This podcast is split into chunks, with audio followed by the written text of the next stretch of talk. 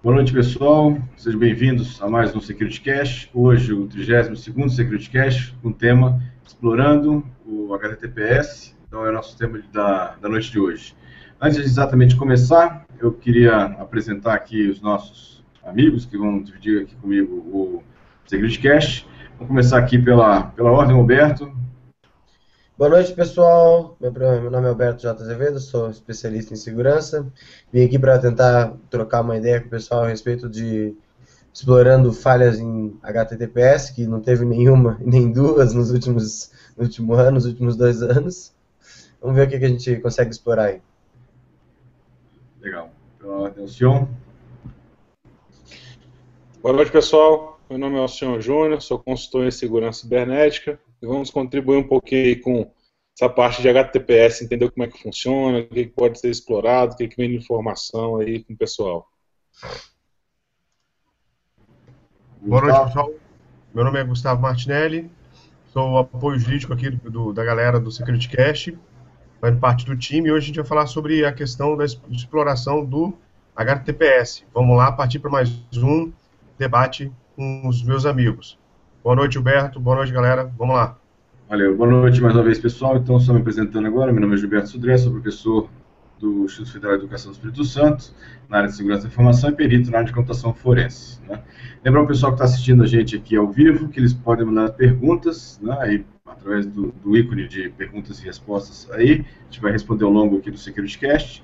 E também lembrar de solicitar aí o pessoal que curtiu aí, curtir nossa página lá no, no vídeo lá no, no YouTube, né, para isso. Bom, para a gente começar a bater um papo aqui sobre esse assunto, é, vamos falar primeiro do HTTPS. Né? HTTPS é um protocolo de transferência de arquivo, de, de texto, de hipertexto seguro, é, que é uma implementação do HTTP sobre uma camada de segurança, né? o protocolo SSL e TLS. Essa camada de segurança adicional, ela permite que os dados trafeguem de forma criptografada entre o browser, normalmente, né, e o servidor web, né, para essa situação. É, ao contrário da porta do HTTP, que é o protocolo de transferência de acesso né, ao, a hipertexto não seguro, que é a porta 80, no HTTPS a porta é 443, né, então o HTTPS é muito usado para acessos a, a serviços bancários, serviços de webmail, coisas que a gente tem que proteger o tráfego né, do dado que está em, tá em trânsito para que isso funcione nessa questão.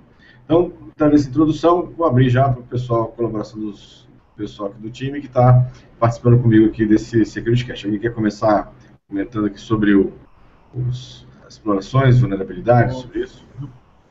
Gilberto, eu queria, na verdade, assim, essa questão de histórico que você deu é interessante porque o HTTPS ele surgiu justamente para proporcionar maior confiança da população na internet para fins de alavancar o comércio eletrônico, né, que foi o que propiciou aquela questão do site seguro, do ícone do cadeado no navegador, para mostrar que ele estava trafegando em uma linha de dados criptografada, que na época o, o, a criptografia era de 128 bits né, do HTTPS, e aí começou então a ter um uso mais efetivo da internet para fins de comercialização. Né, e é aí que, é aí que entra, é aí que mora o perigo, né, a questão de explorar essa falha uma vez que os internautas que não detêm tanto conhecimento acham que o simples fato do cadeado estar tá fechado e de estar tá num protocolo HTTPS e ele está 100% no site 100% seguro. A gente sabe que muitas vezes pode não ser assim. É verdade. Na verdade, você lembrou uma questão interessante, Gustavo. Quando o browser fecha uma conexão criptografada com o servidor é, web, ele aparece aquele cadeado fechado do lado direito inferior do navegador. E normalmente os navegadores mais novos aparece lá em cima a, a frase HTTPS e aí a identificação, quando dá para ser identificado o site, em verde, né, para mostrar que aquele site ele está usando o transporte né, de conexão de HTTPS. Então essa é a, a ideia né, para isso. Mas assim, a gente tem vários, é, várias formas de ataque, né? Vou começar com a primeira, acho que talvez seja mais comum, no ataque do HTTPS, que é o man in the middle, que é você ter um, um atacante que, que fica exatamente entre o usuário, né, o browser do usuário e o servidor web, e esse atacante ele se faz se passar pelo servidor final e aí com isso ele consegue é, descriptografar os dados né, e ter acesso aos dados criptografados, já que ele usa uma, uma conexão é, que é criptografada no trânsito, mas quando chega no, no, na máquina do, do, atacante ele consegue descriptografar. Então esse é um, um ataque é, muito comum né, de, de, ser implementado, até muito simples de ser implementado, e muito comum em vários lugares que a gente vê por aí. Alguém quer comentar alguma coisa? É, uma coisa que a gente vale a pena a gente é, citar, assim, o, o HTTPS ele surgiu com a ideia de criar uma conexão criptografada e segura que você tivesse certeza com quem que você estava falando. O grande problema é que, é, na maneira como eu vejo, a, a, o problema reside nos, nos protocolos com qual o, o HTTPS ou as conexões criptografadas em si acabam se é, sendo dependentes ou realizando comunicações com elas. Então, por exemplo, é, um dos mais antigos que eu vi, que eu me lembro, de um ataque bem antigo no HTTPS, é um, um ataque que chamava Crime, que é ele, ele tinha uma, ele, eles descobriram uma maneira que você, que foi uma das primeiras vezes que você conseguiu fazer session hijacking de, de, de HTTPS, e aí era um bug que eles descobriram que você conseguia enviar determinado na, na sessão. Com, era, um, era, um, era um ataque bem difícil de você implementar, mas foi um dos primeiros ataques que eu me lembro que foi bem sucedidos para HTTPS. E o objetivo era pegar e tentar acessar, é, pegar os cookies da autenticação e permitir que o cara hum, grampeasse a conexão ou mesmo sequestrasse a conexão para ele uso para uso próprio dele. E o grande problema do HTTPS, não só desse como os outros que surgiram depois, é, é que ele não, o usuário em si tem muito pouco que ele possa fazer. Quando surge uma falha no HTTPS, ela, ela, ela é determinante que ou ela tem que ser corrigida pela parte no servidor, no, no, na, no quem está oferecendo o serviço, ou às vezes ela, é, ela, chega a ser, ela chega a ser corrigida ou mitigada no meio de campo ali no browser. Mas que o, que o digamos assim, uma, uma, algo que o próprio, a própria pessoa possa tomar um cuidado, não tem muito que a pessoa possa fazer. Porque a falha está no, no serviço que está sendo oferecido, no, na exploração do protocolo. Existem outras, até a gente pode, vai, vai vamos falando mais no, durante, no, durante hoje, mas existem não só essa, eu citei uma dessa, essa crime de 2012, eu acho, se eu não me engano. Depois disso já saiu uma porrada de, de, de de falhas.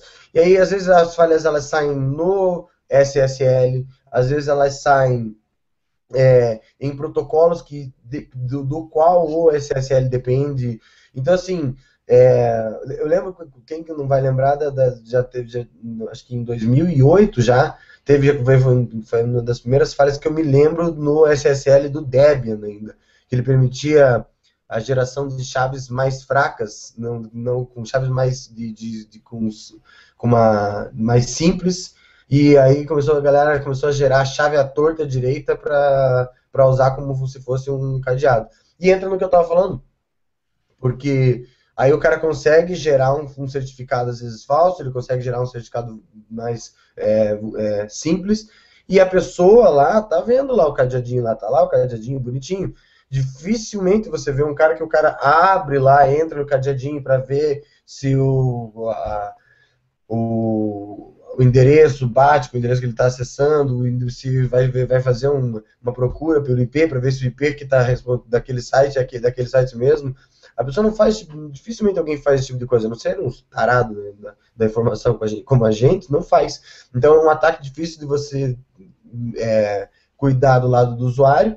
E aí o que a gente mais sabe é que o que tem de administrador de serviços e de sistemas vadio por aí que não gosta de atualizar as coisas e não gosta de implementar correção nos seus servidores, não está escrito nem no gibi. Então, o que acontece? A internet hoje é um terreno fértil para esse tipo de ataque. Né? E aí, para ajudar ainda, para melhorar, quantas vezes eu mesmo já vi, vocês já tiveram problema, às vezes sites grandes, sites que tem, deveriam ter todo um cuidado com esses dias. Eu tive problema para entrar no site da Caixa. A Caixa Econômica Federal estava lá com problema no, no, ele mostrava lá, o, o, o Chrome não me deixava entrar, dizendo que estava com problema no certificado. Às vezes é um certificado. Mas daí, assim, são ataques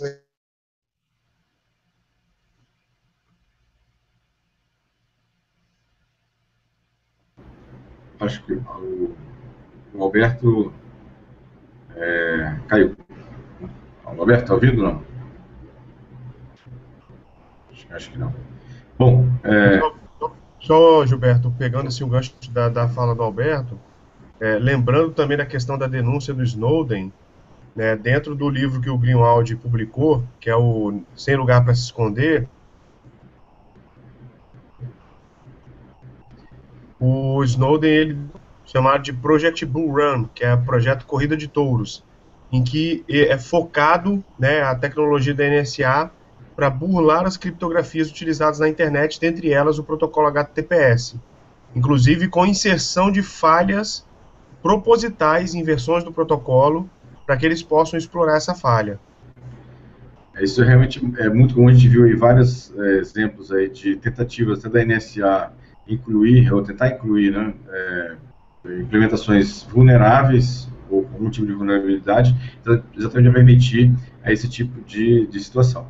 É, nessa questão, que, até que o Alberto estava comentando sobre é, sites que são é, mal administrados ou que não têm uma administração muito correta, a gente vê várias situações aí que, que você entra num site que é um site importante, um site é, grande, é, e realmente não, ou o certificado está expirado, ou o certificado não tem como reconhecer, e aí é, os navegadores, né, para quem já, já navega, já deve ter passado por isso, de ver o navegador, você entra no site e te dá aquela, aquela mensagem falando que ele não consegue verificar a autenticidade daquele site, você pode entrar por sua conta e risco. Né?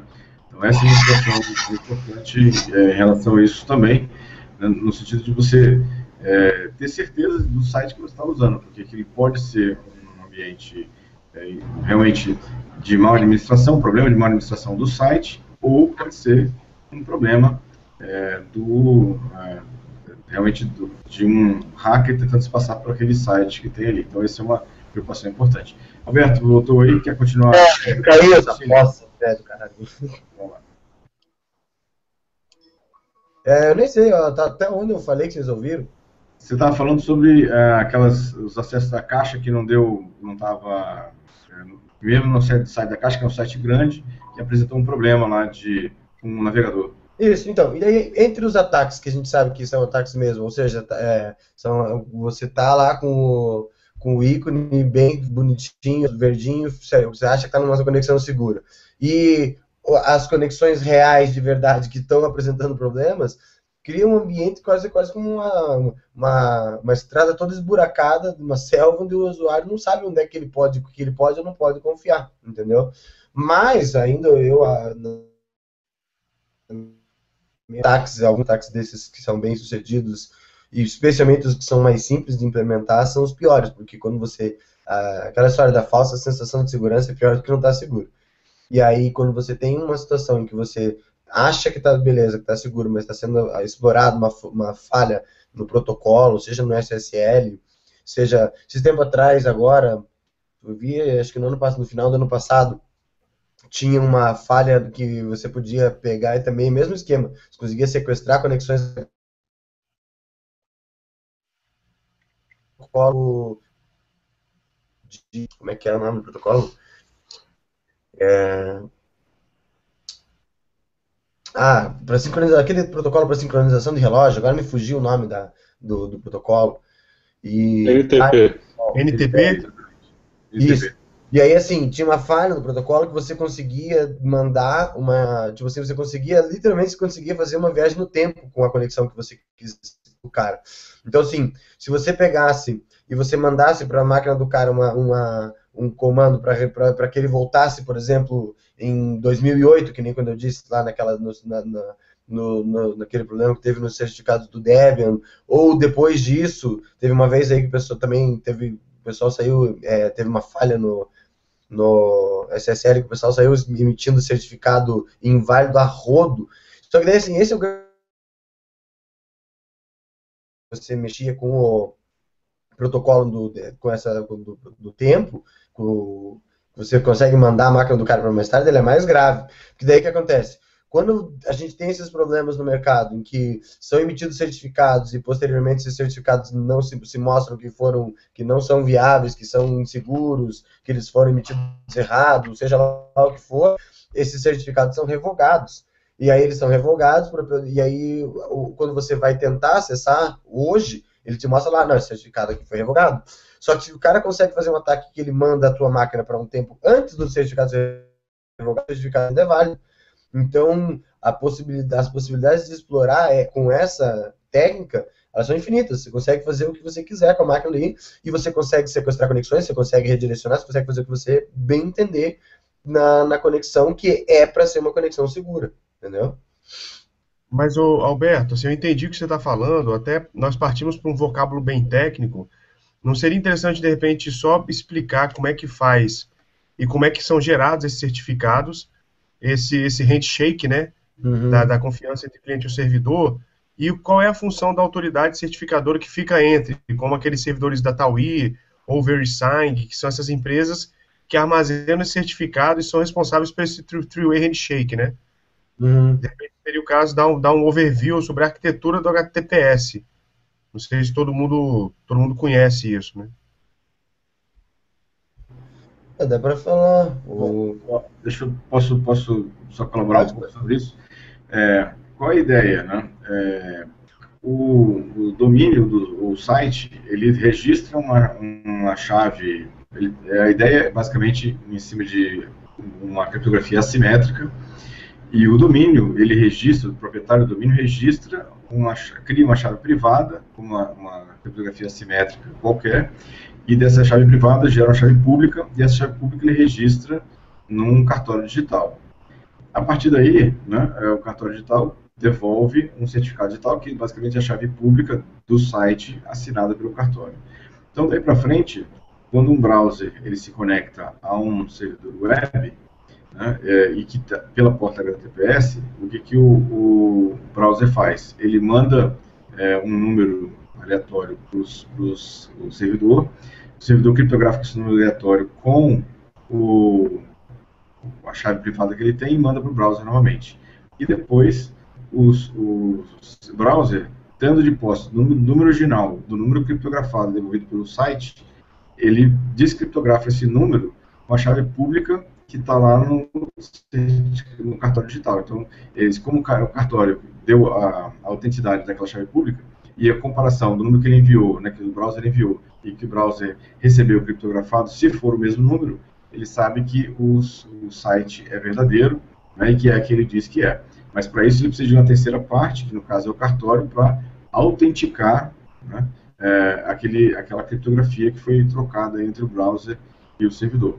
É, muitas vezes acontece, já aconteceram ataques também de HTTPS dessa natureza, que alguns é, crackers conseguem registrar chaves públicas em servidores de é, em cartórios digitais em nome de empresas. E a partir daí, o que acontece? É, ele consegue assinar né, e como se fosse aquela empresa. Né? Inclusive, só lembrando, né, uma, uma só me lembrei aqui, né, uma, uma parte do ataque do, da, do vírus lá de, da, do, que, fez o ataque nos, nos uh, na, das centrífugas lá do sul, o... O, o Stuxnet. O Stuxnet, exatamente, me falhou o nome aqui, Stuxnet. É, tinha uma, uma parcela, de, era um, era um, o vírus foi assinado por um certificado registrado pelos atacantes em nome de uma empresa de Taiwan.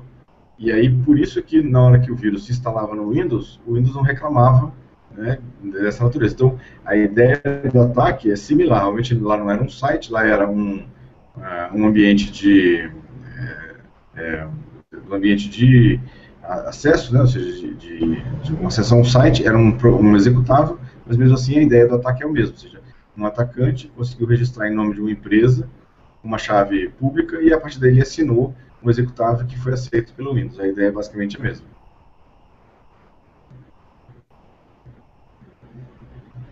E aí, algum comentário? Então, é basicamente assim, aí só para complementar o que o Gilberto falou, então assim, o, o HTTPS, ele, como eu falei, ele, ele, é, ele é muito dependente do, da, do, da parte servidor da história.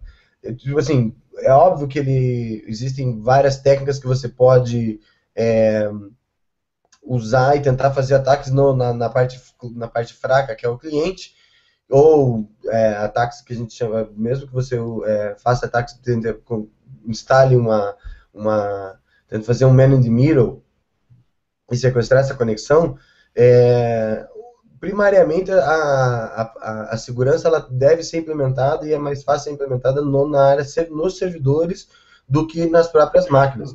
É, a, a, única coisa que a gente pode dizer que, assim, a, a, gente poderia implementar isso de segurança na, na própria máquina das pessoas é manter atualizado, né? Porque a partir do momento que, como eu, que eu falei, muitas, muitas vezes os ataques no, no HTTPS eles são mitigados dentro no browser.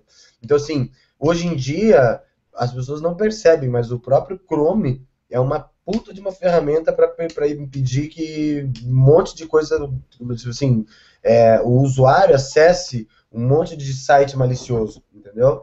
Hoje em dia é extremamente importante para para um, um website que você tem, que você quer manter ele no ar e que ele queira que ele esteja sendo acessado o tempo inteiro, que você esteja é, em dia com as checagens de segurança que o próprio Google faz e distribui automaticamente para os navegadores Chrome. Eu tenho, já tive, não foi nenhuma nem duas vezes que eu tive cliente com problema em que o cara teve o site dele invadido, comprometido por algum motivo, qualquer motivo que seja, e aí o Google percebe isso, percebe que o, que o site foi invadido, que o site está sendo usado de maneira maliciosa, e por conta ele bloqueia o site. Aí o cara vai acessar, quando você vai lá acessar, ah, www, sei lá, qualquer coisa, seja o nome da empresa, ele diz lá, esse site foi suspeito de atividades maliciosas e blá, blá, blá. Então, assim, você, a única coisa que a gente, o conselho que a gente sempre dá para os usuários de manter o seu sistema operacional, seu, o seu navegador, o seu antivírus ativo e etc e tal, é, uma, é a única coisa que, a gente, que pode ser é, feito no lado de cá, do, nessa relação client-server. Por mais que o handshake dependa dos dois, a grande maioria dos ataques são feitos é, visando lá. A gente tem a, a, dentro dos ataques situações em que você quer cookies dessa da, da conexão criptografada, mas normalmente eles são feitos base, com base em falhas de protocolo, entendeu? É, eu queria só lembrar, o pessoal que está nos assistindo aí, tem várias pessoas nos assistindo ao vivo, é, podem mandar perguntas para a gente aí pelo é, canal aqui da, do próprio Hangout. A gente vai responder aqui é, ao vivo também com várias, com os nossos colegas que estão aqui dividindo o webcast comigo. A gente já falou de vários tipos de ataques, falamos de man falamos sobre é, certificados falsos, falamos sobre ataque em cima do protocolo, né, até em cima do, do próprio navegador. Né, e a gente tem é, quais seriam as sugestões que gente daria para poder é, fazer uma proteção contra esses ataques? Dizer, uma delas é manter o ambiente atualizado, isso ajuda, né? não, exatamente não resolve, mas ajuda bastante a situação. O que mais que vocês achariam que era importante para quem está nos é, vendo isso já? É, então, fazer essa, essa proteção né, dos ataques que a gente já comentou aqui agora. É, eu acho que manter, o, manter o ambiente atualizado é básico, entendeu? O cara não manter atualizado não tem muito o que fazer. E talvez uma, uma, uma coisa que eu também recomendo é que você. É, na verdade, gente, isso é, faz parte das recomendações básicas, mas às vezes vale a pena a gente, a gente repetir. Não instale coisa que você não precisa e principalmente não configure, não mexa em configuração que você não sabe o que está fazendo. Às vezes, por incrível que pareça, é preferível que você deixe no padrão do que você vá lá fuçando e você mude é, configurações e partes do que você não conhece do que você está mudando. Porque às vezes a, eu, boa parte das, das distribuições e dos, dos serviços, ele já vem configurado ali bonitinho como precisa para funcionar e aí com uma, uma segurança estabelecida. E aí o cara vai na, na tentativa de querer personalizar e não, não ter um problema, ele acaba às vezes liberando coisas, liberando opções que permitem que ele seja, que o servidor dele seja atacado, e aí, e aí que mora o problema. Mas eu, particularmente, eu acho essa, os ataques em HTTPS eles são bem críticos, porque cada vez que sai um, são, normalmente são milhões de servidores automaticamente no mesmo dia que estão vulneráveis, porque como eles têm. Bom, a gente não precisa nem dizer que boa parte da internet roda em Unix, né? Roda em Linux, roda em, em algum tipo de Unix. Então, a, o código muitas vezes é, é boa parte do código é compartilhado. Então, às vezes, que nem essa última falha que saiu no HTTPS foi o caso clássico. A falha saiu, automaticamente mais da metade da internet estava vulnerável. Porque mais da metade da internet usa OpenSSL, TLS, todos do, de base Unix. E aí, até que os caras lançassem a, a, a correção, a gente ficou aqui pelo menos uns acho que levou um dia ou dois dias para sair a correção, mas mesmo assim, e essa é a grande questão, que eu sempre digo, que, é, que foi o que eu quis dizer no início, quando eu comecei a falar sobre essas, sobre essas falhas.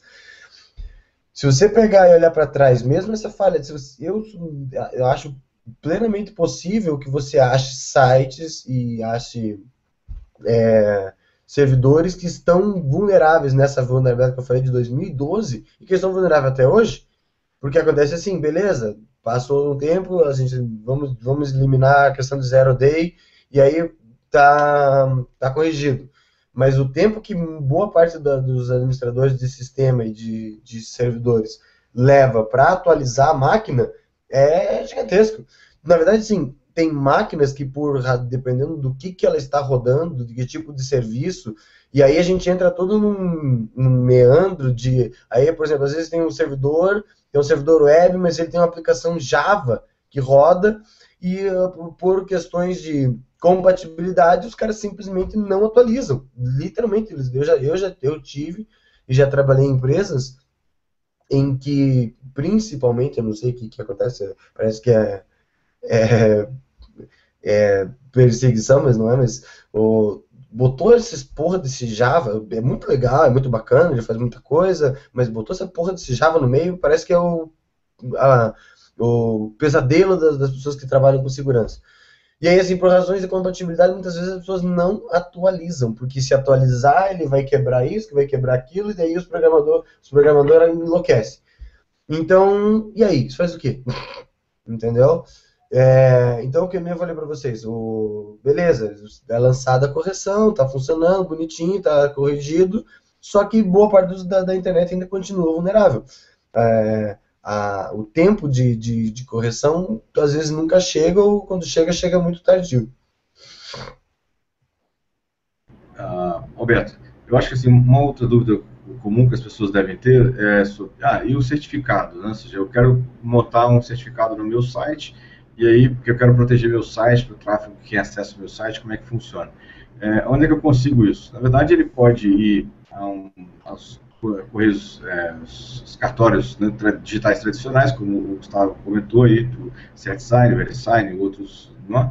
e tem uma iniciativa super interessante de, um, uh, de uma iniciativa da Linux Foundation, que é uh, certificados gratuitos né, que eles estão agora, vão começar, está em estágio beta ainda, né, é, quem quiser ter um pouco mais, quiser conhecer um pouco mais desse projeto, vou colocar aqui o, o site, né, é, deixa eu só compartilhar aqui minha página, essa página aqui, ó, é, então está aqui, é, Let's, Let's Encrypt é uma iniciativa da é, Linux Foundation, e eles é, vão, né, estão começando estágio beta ainda, mas eles vão fornecer, porque o certificado num, num cartório digital convencional custa em torno, pode chegar até R$ 1.500 por ano né, de investimento.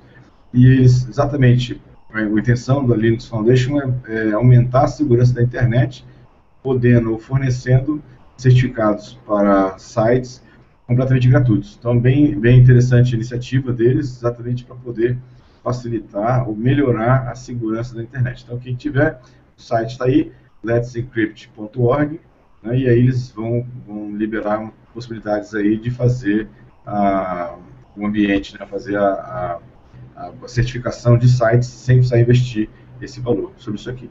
Lembrando uma, a questão do ataque, é, você falou em várias situações, Alberto, lembrei de uma também que, é, que é, tem um risco na parte do HTTPS, que é o uso de Wi-Fi público. no uso do Wi-Fi público, é, o atacante pode usar essa área ou essa rede relativamente promíscua, né, para poder é, fazer o man in the middle, fazer o ataque, como eu tinha explicado, de ficar no meio do caminho entre o site que você está acessando e uh, o, o, seu navegador e com isso mascarar esse tráfego fazendo-se passar pelo site é, verdadeiro. Então essa é uma questão também importante né, para quem usa redes públicas em geral, né, qualquer uma dessas redes públicas em geral para isso. É, e alguma consideração, Martinelli, Berto? Acho que o oceano caiu. O oceano caiu? Caiu.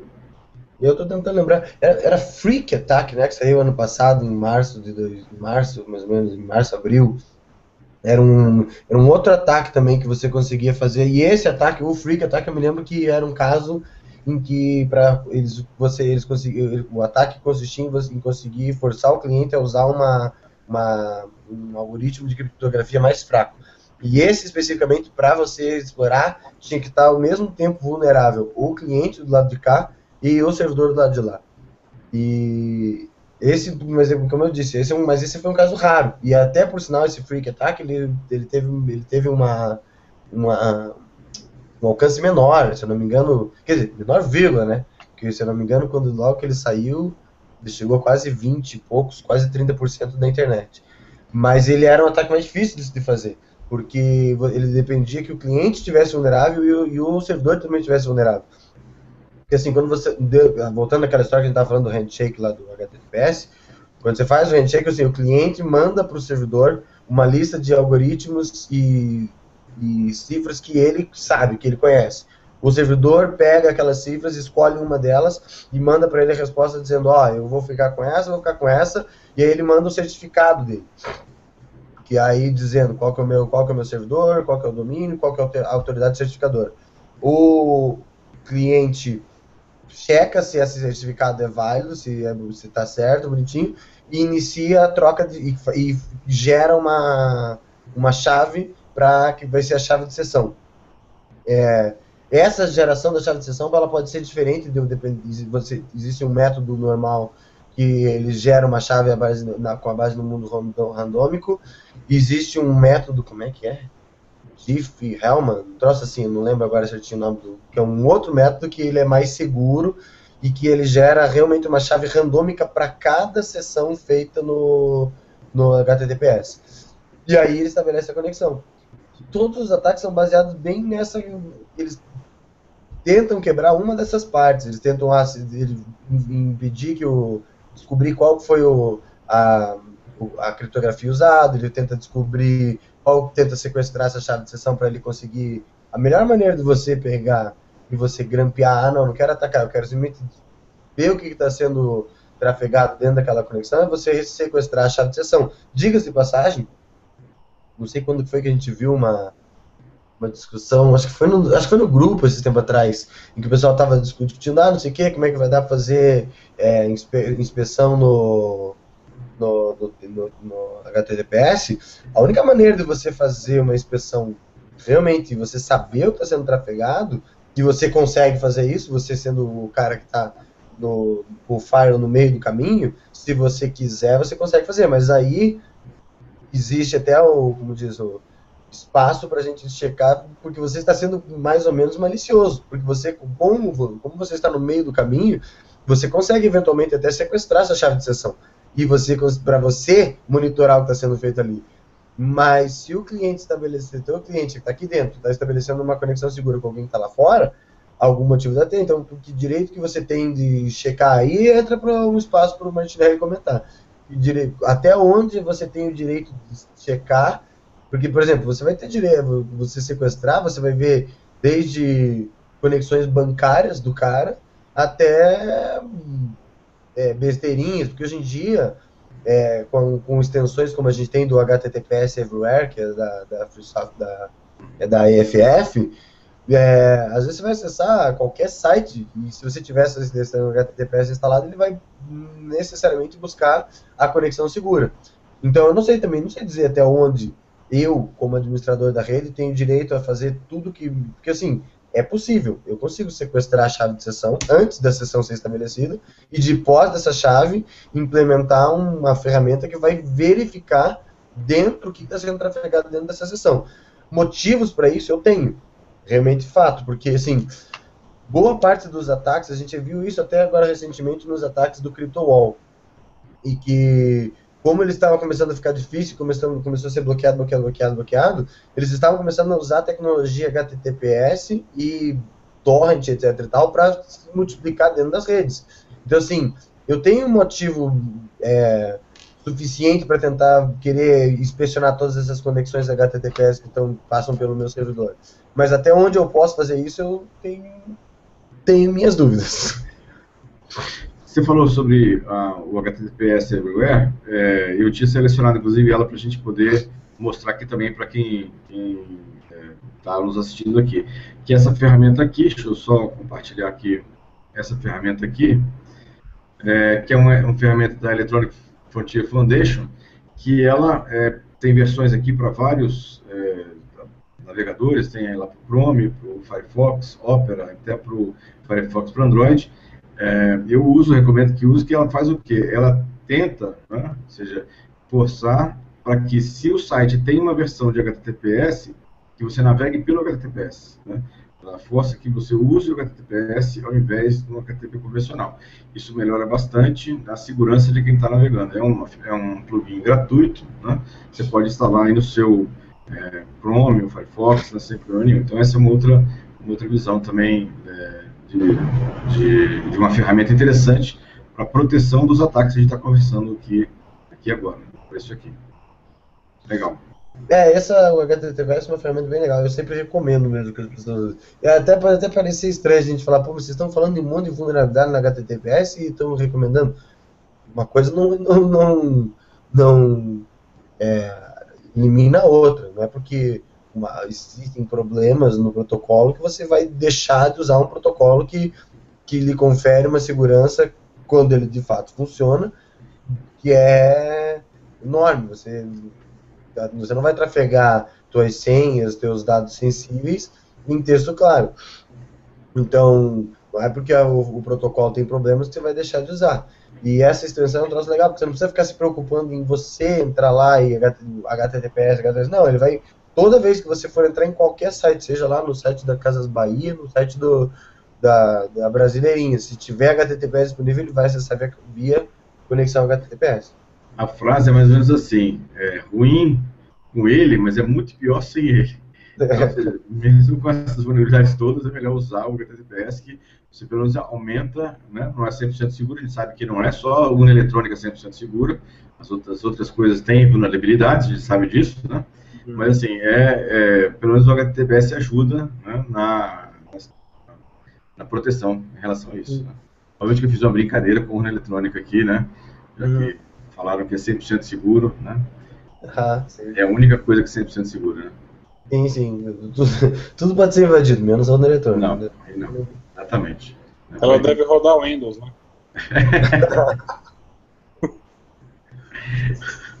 Não, pior que não. O problema é que assim, os caras é, é um ecossistema totalmente fechado. E é bem isso que o Gilberto disse. Não, você. Ah, não, mas vamos fazer teste de segurança. Não, não precisa fazer, é seguro. Não, não, mas como é seguro? Não, não. Nós garantimos, é seguro. Aí até um tempo atrás, eu acompanhei um pedaço disso. É, eles liberaram para fazer. Mas tipo assim, testes extremamente conduzidos. Ó, você pode vir aqui, você pode apertar aqui, aqui, aqui. Não, mas não pode apertar aqui. Não, não, por que não? Não, não, porque não pode. Só aqui, ó. Aqui, aqui, aqui, para provar que você apertou aqui e não explodiu. e, e, ela, e ela é segura. Então, ela, eu me lembro, até o, aquele, o professor, o Pedro, presente, ele tava, ah, Pedro. Diego também. Cara, foi ridículo aquilo. Foi, tipo, é, tipo assim, ó, vocês podem fazer este, este e este teste. Só. Ah, mas a gente quer fazer isso assim. Não, não, não, não. não. Faz isso aqui. Por quê? Não, porque é seguro. A gente só está querendo provar que é seguro. Eles não queriam descobrir se era de fato seguro, não. Eles queriam só alguém para dizer que ó, foi feito testes e é seguro. Exatamente. O, eu participei do primeiro teste que teve, uns quatro, acho que seis anos atrás, mais que isso até. É, e aí agora no último teste que foi feito, análise de código, você tinha que entrar numa sala separada, não podia levar nem papel e lápis, e você tinha algumas horas para olhar o código, não sei quantos milhões de linhas de código, pra, e não podia nem anotar. Como é que você pode fazer análise de código, assim, teste de código dessa forma? É só para inglês ver, né? Mas ok, vamos, vamos continuar para o nosso assunto aqui, que é SSL, HTTPS, né, as vulnerabilidades lá sobre, sobre essa questão. Agora que você estabilizou, você quer falar alguma coisa aí, seu? É, você Pessoal, que voltou. então, é, assim, eu voltei agora, não sei onde é que estava o pé do assunto, vocês estavam falando sobre CP Brasil, e, e é uma coisa interessante que a gente fala sobre a questão da segurança, né, no, no, no, no HTTPS, né, no protocolo, no SSL, enfim, que é, que é o que dá o suporte ao HTTP, a gente esquece um pouco de falar da questão da segurança física, né? Qual que seria a segurança física nesse ponto? Segurança dos dados. Porque assim, até que ponto que, aquelas, que aquela informação que está sendo passada, eu vi que vocês começaram a comentar, acho fora que eu caí. Até, a, até que ponto né, que aquela informação que está sendo passada é verdadeira? Né, assim, todo mundo fala, ah, pô, agora a gente tá, vai usar um protocolo eletrônico, vai ter um monte de vulnerabilidade, não quero usar isso aí, prefiro voltar para papel, né? Vamos, vamos ser realistas, né? Quantos documentos não foram já falsificados em cartórios do Brasil? Né? Então, né, não é porque é um cartório eletrônico vai ser mais fácil, talvez, de ser falsificado ou mais difícil. Eu acho que é eu diria que seria a mesma ideia. Apesar de ter passos de segurança. Não sei como é que o pessoal conhece, se vocês comentaram, mas como é que é executado é, a questão do. Quando eu vou fazer um certificado, né, um HTTPS, um certificado digital, que eles, o protocolo é mais ou menos o mesmo. Então, quando você vai criar, existe uma retenção dos documentos, tá? Então eles vão pegar os documentos do, do, do presidente da empresa, do responsável por aquele servidor, se é, é meu, no caso é um servidor que eu vou fazer aqui. Existe um responsável na área de TI que vai ficar lá o nome do cara que fez, igual é feito quando você cria um, um domínio, por exemplo, né, o domínio securitycache.com.br. Você vai ver tem um responsável técnico, tem um responsável administrativo e tem um responsável que seria o presidente da empresa. Ah, são as pessoas que são responsáveis por aqueles sites lá. E nesse caso seria o responsável técnico que vão dar os documentos, identidade, CPF, RG, né? E assim, a gente já soube que tiveram vários e vários casos de, burla, de que burlaram em nome de empresa e criaram um domínio. Digamos que você fez lá o, esse banco aí que escreve digital errado, né, com U, e que eu criasse um domínio dele, né, em meu nome, um domínio diferente, mas botasse lá que eram os dados da empresa. Então, Tecnicamente, se olhar certificado lá, está o cadeadozinho, como vocês já comentaram, dizendo que realmente o site é verdadeiro. E acabou, quem que vai dizer que é contra, né? O cara vai ter que ir lá buscar informação, provar que os documentos são falsos, e ninguém, como o pessoal, o pessoal mal clica no cadeado para ver qual a informação que está dentro, quanto mais ir atrás, ver se realmente é uma informação verdadeira e atrás daquilo ali. Não estou dizendo que as, que as entidades são desacreditadas, mas eu estou dizendo que existem vulnerabilidades nesse ponto aí. Esse é o primeiro. O segundo que eu vi o Azevedo comentando, da Caixa Econômica, né, um, você que ficou um pouco para trás, mas acho importante comentar, aquele da Caixa é, não foi exatamente nenhum ataque, nenhuma falha. Aquilo ali foi o seguinte, que a Caixa Econômica estava usando um certificado registrado aqui no Brasil, na ICP Brasil. E por uma briga que houve durante um ano e sete meses da ICP Brasil com, com algumas entidades americanas que, que são empresas que fazem, no caso era Java, o Java, o Java só aceitava a cadeia de certificados americana e europeia, se eu não me engano, acho que nem europeia, tenho até que me informar depois sobre isso aí, mas enfim, não aceitava o ICP Brasil. Então todo mundo que utilizava Java e tinha um certificado feito pelo ICP Brasil, quando ia buscar as informações de autoridades pelos, servidores java.com, ele falava, não reconhecemos esse certificado, por isso que ficou sem um cadeadinho lá aquele tempo todo, e aí a Caixa Econômica, inclusive a Receita Federal também ficou nesse, nessa, nesse embrólio aí, tiveram que assinar um certificado de fora, da empresa de fora, que certificou essa, as empresas, e aí sim esse certificado Java dos servidores foram é, dados como verdadeiros. Então, assim, nem sempre a informação que não é um certificado verdadeiro significa que o site não está seguro, ele podia estar muito seguro e estava realmente seguro, esses sites e essas empresas estavam, e também não é o contrário, né, nem que o cadeado está ali ok. Então significa que existe, na verdade, nada mais nada menos que uma comunicação que utiliza um protocolo de segurança. HTTPS nada mais que isso. É uma comunicação utilizando ou a porta, no caso o protocolo HTTP, junto com o SSL TLS, que dá uma segurança no tráfego de dados, que vai trazer uma criptografia né, de X bits, aí vai depender, cada um usa a sua, né, 256, 512, e aí vai. Agora, falando um pouquinho mais de falha de segurança, é, falha de protocolo, do, desse protocolo de segurança, CSL TLS, o, não sei se vocês comentaram, que foi o mais, o mais badalado, né, porque o último que houve foi em 2012, e o que ocorreu agora foi no ano passado, né, em março de 2015, que um grupo de estudantes lá falou sobre o Freak, né, inclusive tem até um site que fala sobre a verificação do browser, não só, tá, não, não se não se que é só o site que está que pode estar vulnerável, o browser também. Então, não só o cliente, não só o servidor como o cliente. Então, sua máquina, se você utilizar um Internet Explorer antigo, ou um Firefox antigo, ou um Safari antigo, você pode também estar é, tá suscetível a esse tipo de ataque de main the middle, tá? que ele vai fazer conseguir resgatar, fazer um get nas suas requisições, e essas requisições, essas chaves RSL, ele vai conseguir capturar no meio e vai conseguir ter, obter suas informações entre elas e vai conseguir fazer o ataque. O que se torna um pouco difícil quando o protocolo está configurado certo e quando não tem essa vulnerabilidade, dado essas altas rotatividades de troca de chaves, que uma hora o cara não consegue, nunca vai conseguir com um computador normal fazer uma busca por informações e conseguir quebrá-lo ou decifrar o que está escrito ali. Então, é bem importante a gente focar nesse ponto. Tá? Não é porque tem HTTPS que vai estar 100% seguro, até porque, como foi comentado, não existe nada seguro, né? E nem é porque está tá com cadeado quebrado lá que não está seguro. O importante é você sempre descobrir, sempre verificar se você está conectado realmente naquele site que você tentou acessar. Lembrando que existem vários tipos outros de ataque que podem burlar esse certificado. Quem nunca aqui já ouviu falar do Caim Abel, né? Aquele simples, aquele simples programinha para Windows que funciona muito bem. Ele chega lá e faz essa ponte, é exatamente o ataque de, de Mendemiro, faz essa ponte, ele pega o seu certificado que você pediu ao site, guarda com ele, cria um certificado falso e passa para você. E aí, na verdade, você passa informação para ele em texto aberto, na verdade, usando uma chave que ele criou. Ele vai abrir o seu texto, vai capturar e vai mandar para o site. Ele vai fazer esse ataque no meio do entre as duas conexões e vai estar tá conseguindo fazer o quê? Capturar seus dados e vai continuar com a sua comunicação. Para você, você vai estar tá comunicando normalmente, não tem ninguém né, fazendo o, esse ataque no meio aí, digamos, fazendo essa interceptação. Existem outros também, existem ataques com Ethercap, né, não sei se vocês já ouviram, já ouviram falar desse, ou comentário sobre Ethercap. Ethercap faz assim, nada mais que, que tipo de ataque é esse? É um ARP spoofing, tá? Que ele trabalha e o quê? O que, que ele faz? Ele chega para a rede e começa a anunciar, pessoal, quem digitar aqui na rede facebook.com vai, vai ter direcionado para cá o quê? Vai ser direcionado para minha máquina, por exemplo, 10.0.0.3, que é a máquina do Alcyon. E aqui eu posso estar fazendo um host de um site falso, do Banco do Brasil, do Facebook, qualquer site. Eu vou lá e faço um clone daquele site, boto na minha máquina e faço um ataque de ARP spoofing. E esse ataque de ARP spoofing, quando você digitar lá, ah, facebook.com, vou para sua máquina. Pô, mas Alcion, quando eu digitar minha senha, o que, que vai acontecer? Você vai estar acessando o meu computador. Você vai estar jogando as informações dentro da minha máquina.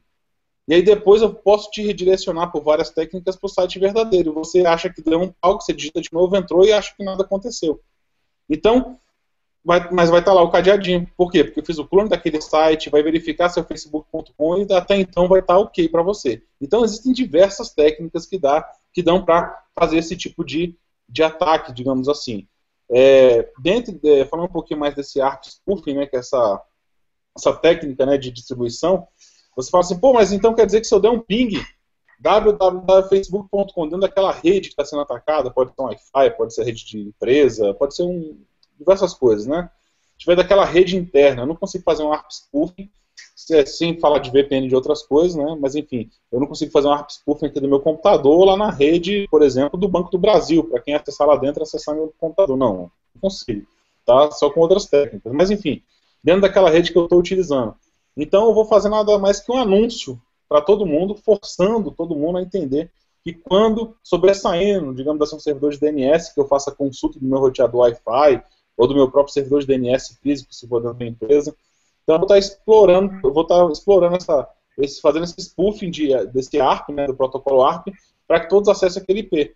E aí quando você acessar, vai estar acessando simplesmente um site falso que vai estar dentro da minha máquina. Então, o protocolo HTTP SS, e o SSL, HTTPS, né, nada mais é que esse protocolo que utiliza o SSL para encriptar os dados na comunicação. Mas não significa que seus dados vão estar realmente todos encriptados, é, ser enviados para o servidor correto. Não significa que os dados que você está mandando é para a pessoa correta. E não significa que a pessoa não possa interceptar. Porque existem vulnerabilidades nesse ponto. Então a gente tem que ficar de olho. Tá? E fazendo um comentáriozinho no ICP Brasil, eu queria comentar, mas cair na hora. É assim, é uma coisa interessante de como funciona, né? Como é que funciona esse ataque? O Sodré comentou lá que é uma chave assimétrica, né? Acho que todo mundo já está cansado de saber, mas eu vou dar uma breve explicação pelo tempo. Chave simétrica, né? Você tem a sua chave privada, que fica no poder do seu pendrive, lá no caso, e você vai ter uma chave pública que ela vai estar registrada nos servidores para confirmar se essa chave realmente é sua, se é você mesmo. É um cara que, que vai dizer assim, é o Alcion, é o Alcion mesmo, está aqui a identidade dele. É aquele cara feio aí de amarelo falando, é o Alcion realmente, dada a foto que está ali comigo. Então tá. Feito isso, essa chave fica salva dentro de um servidor. Esse servidor, existem diversos padrões de segurança que a ICP Brasil, junto com o comitê da ICP Brasil, já formalizou, que é, por exemplo, um, grande exemplo disso são os discos, os HDs que são salvos, que são salvos essas chaves, é, esses discos são somente de write only, ou seja, ele só pode ser escrito, ele não pode ser, é, aliás, read only. Uma vez escrito, ele não pode ser removido mais. Então você escreveu uma chave, digamos assim, escreveu Alcion com I ao invés de Alcion com Y. O que, que acontece? Nesse momento que foi escrito com I, ah, não, vamos lá pedir para alterar o certificado, não. Esse certificado ele vai entrar numa lista de certificados revogados, ele não vai ser mais válido e vai criar um novo certificado ao senhor e ele vai continuar salvo lá como certificado, só que vai ser indicado como não válido, tá? E aí vai ser feito um novo certificado, que é o certificado Alcion, que é nome lá, Alcion com Y, vai estar certinho, você usar. Ah, e se eu perder minha senha? A mesma coisa, eu não posso chegar lá, não, deixa eu entrar lá e alterar sua senha. O que dá mais credibilidade, tá? Então, o que eu falo assim, é são coisas, é, fazendo um comparativo entre o papel e o digital, o pessoal fala, pô, mas o digital é, eu consigo burlar, não. Certas coisas eu realmente falo que se tornam mais complexas do que uma falsificação de assinatura e eu dou uma certa credibilidade, mas eu novamente falo aqui, não significa que não vá, não vai haver nenhum tipo de adulteração de informação, outra coisa aí. Pessoal, desculpa ter falado muito, que eu aproveitei agora esse pedaço que eu cheguei e falei por tudo. A conexão ajudou, né? Você pode, você pode. Você tá, caiu aí, tá tranquilo. Tá beleza. Obrigado. Já estamos no final, né? Já 11h54. Uhum. Vamos. Alguém, alguém quer falar mais alguma coisa aí? Tranquilo. Bom, é, bom, encaminhando então, já estamos já quase em cima daqui do, do horário de encerramento. Vamos passar para a última etapa aqui do nosso Secret Cash, que é as, os destaques de segurança aí dos, da última quinzena aí começar com o Alberto pela sequência. Alberto, qual é o seu destaque de segurança aí, de, ou de falta de segurança? Aconteceram meio duas notícias da mesma, digamos assim, da, do mesmo lugar que me surpreenderam né, recentemente agora. Foi a primeira que eu descobri que eu fiquei sabendo que a Apple, ela, se você levar o seu telefone para, não importa, se você trocar uma tela não ser, não for num autorizada a Apple para tocar a tela, ela remotamente ela consegue brincar o seu telefone. Aí isso eu achei foda. Isso eu achei, porra, eu falei, cara, que é, é sacanagem, né? Pô, um troço desse. Só que como se isso não fosse suficiente, essa semana até você pode usar essa técnica para sacanear com aquele seu amigo metido a besta, que se acha bonitão e gostosão. Se você pegar um iPhone ou um iPad e você setar só isso, se você setar a data do iPhone ou do iPad manualmente para 1 de janeiro de 1970, ele brinca permanentemente, automaticamente, na hora. Cara, na hora que eu falei isso, eu falei, puta que pariu. Já imaginou, velho? Ô, Alberto, tem dois comentários sobre essa notícia que eu tinha separado também para falar sobre ela, mas assim, a primeira notícia. sem problema, sem problema. Sem problema. A primeira notícia é que descobriram como é que, que desfaz esse, esse processo. Você ah. tem que você tem que abrir o smartphone e tem que tirar a bateria. Mas não é qualquer um que consegue abrir o smartphone. Então tem que levar a assistência técnica para fazer isso.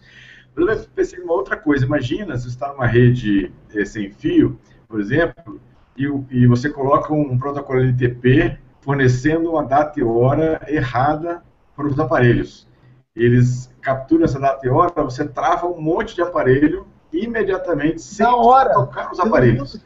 Sem tocar nos aparelhos. Você faz um ataque de maciço trocando os horários dos aparelhos. Olha só que coisa legal, né? Bacana pra caramba. Coisa muito legal.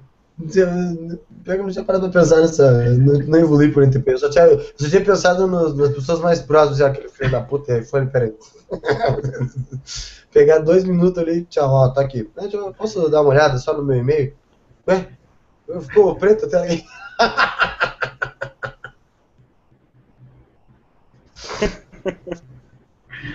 faz parte, faz é. parte. Beleza. Alcion, pela ordem agora, seu destaque. Opa.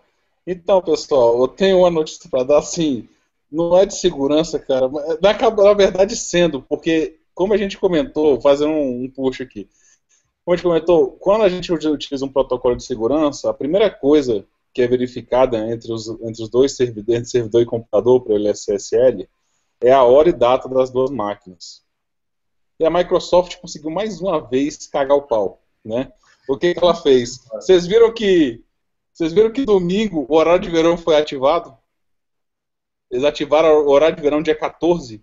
Não vi.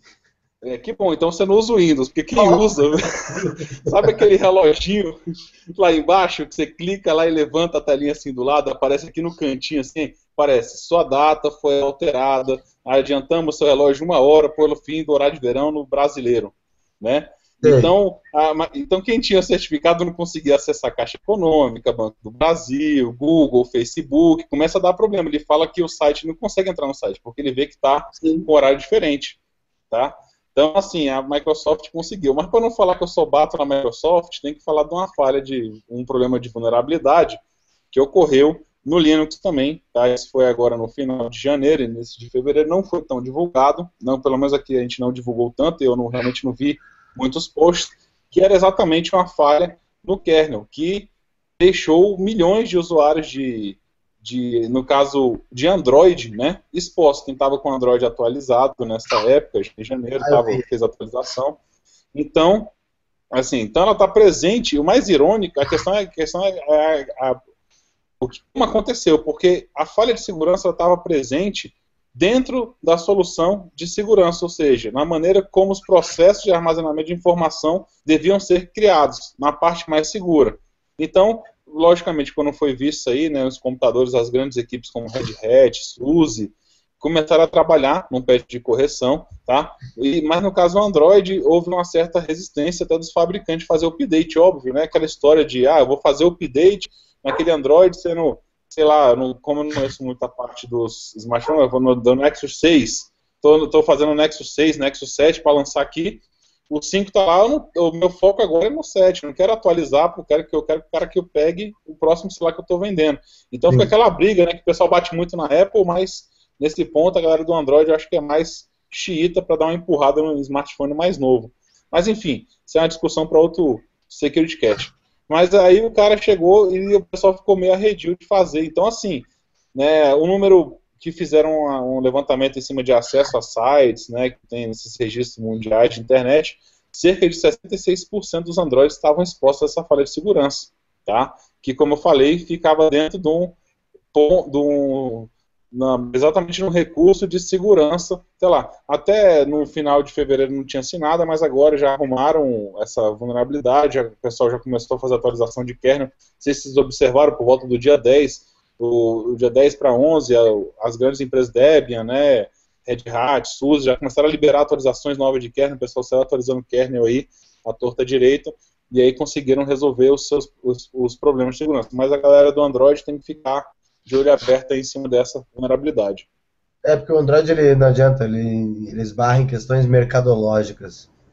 Não é só atualização, porque daí eles não querem atualizar, porque ah, se o cara já tiver o Android 6 nesse, ele não vai querer comprar um dispositivo menor.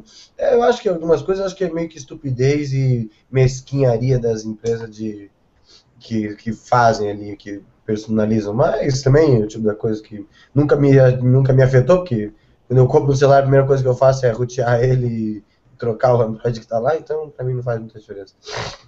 Ah, inclusive, só para finalizar, exatamente esse privilégio que, o, que acontecia, né? O, o, a, a, exploração dessa vulnerabilidade trazia o root para o aplicativo, para a vulnerabilidade, o cara conseguia entrar como um privilégio de root e podia fazer o que ele quisesse ali dentro do seu smartphone.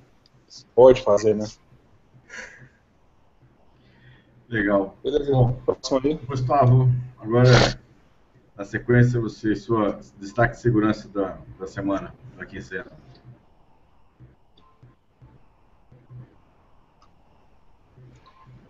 Gustavo. Gustavo. Gustavo. Martinelli. Ping. Ping. Eu. É você. Senhores, aqui não é uma notícia é, propriamente de segurança da informação, mas é uma questão interessante porque todo mundo tem um programinha que faz um ringtone, né? E aí chegou a, um processo na justiça para a quarta turma do STJ, que é o Superior Tribunal de Justiça, que entendeu que fazer o ringtone não viola a integridade da obra, né? Porque você não reproduz ela na sua inteireza. Então você não estaria é, corrompendo, digamos assim, a integridade da obra e até fez uma analogia com relação à propaganda que é feita na televisão com parte de uma música, em que, por razões óbvias, não vai reproduzir a música toda, você reproduz só parte. Então é interessante porque você tem um dia a dia, e se isso fosse considerado, por exemplo, uma conduta ilícita ou até um crime, né, assim, ilícita civilmente e penalmente, nós poderíamos ter assim várias pessoas que fazem ringtone o tempo todo. Eu sou um que de vez em quando estou fazendo também. Então é interessante esse entendimento da quarta turma do STJ, com relação à não é, violação da integridade da obra, que é o artigo 24 da Lei 9.610, que é a Lei de, de Direitos Autorais. Legal. Bom, é, obrigado, Gustavo. E meu, meu destaque, eu tinha o destaque lá do, da Apple, né, que o, que o é, Alberto comentou, que realmente me chamou a atenção. E outro destaque que eu tenho é uma descoberta de um de um grupo de cyberespionagem com um jeitinho brasileiro. Fizeram uma atividade, uma investigação e descobriram né, um grupo chamado de Poseidon, né, o Poseidon, que é, já aumentou o conhecimento do que o Brasil já tinha né, de atividade hacker no resto do mundo. Esse grupo ele é, chamou a atenção dos especialistas porque ele tinha um, um jeitinho brasileiro de atuar. Né? Eles ah, muitas vezes atacavam empresas, eh, e aí tem vítimas na França, Índia, Rússia, vários outros lugares, eh, atacavam as empresas, eh, implantavam malwares, implantavam vírus, roubavam informação, depois achacavam essas empresas com, ou com vendendo serviços para proteção, ou então mesmo fazendo chantagem para poder não divulgar aquela informação né, naquele ambiente. Né? Então essa é uma foi uma, descoberta grande, é um grupo parece que grande, com atuação de bastante tempo, na verdade é, desde 2005 funcionando, parece que esse grupo funciona desde 2005, né, e atuou em vários lugares do mundo em relação a isso. Né? Então é uma coisa bastante é, grande, né, e, e, parece que, que vai, vai render aí, pelo, pelo que a gente já tem visto aí no noticiário, algumas informações que a gente também obteve, é, vai render bastante o grupo aí, porque parece que fez atividade né, no, no, mundo todo né, para isso. Bom, pessoal, é, acho que é isso. Vou agradecer aos meus colegas aqui, amigos que participaram com, comigo aqui do, do SecurityCast. Vou passar a palavra para o Alberto, fazer suas considerações finais. Bom, gente, foi um prazer estar aqui com vocês. Espero que a gente tenha conseguido esclarecer um pouco mais de, desse assunto.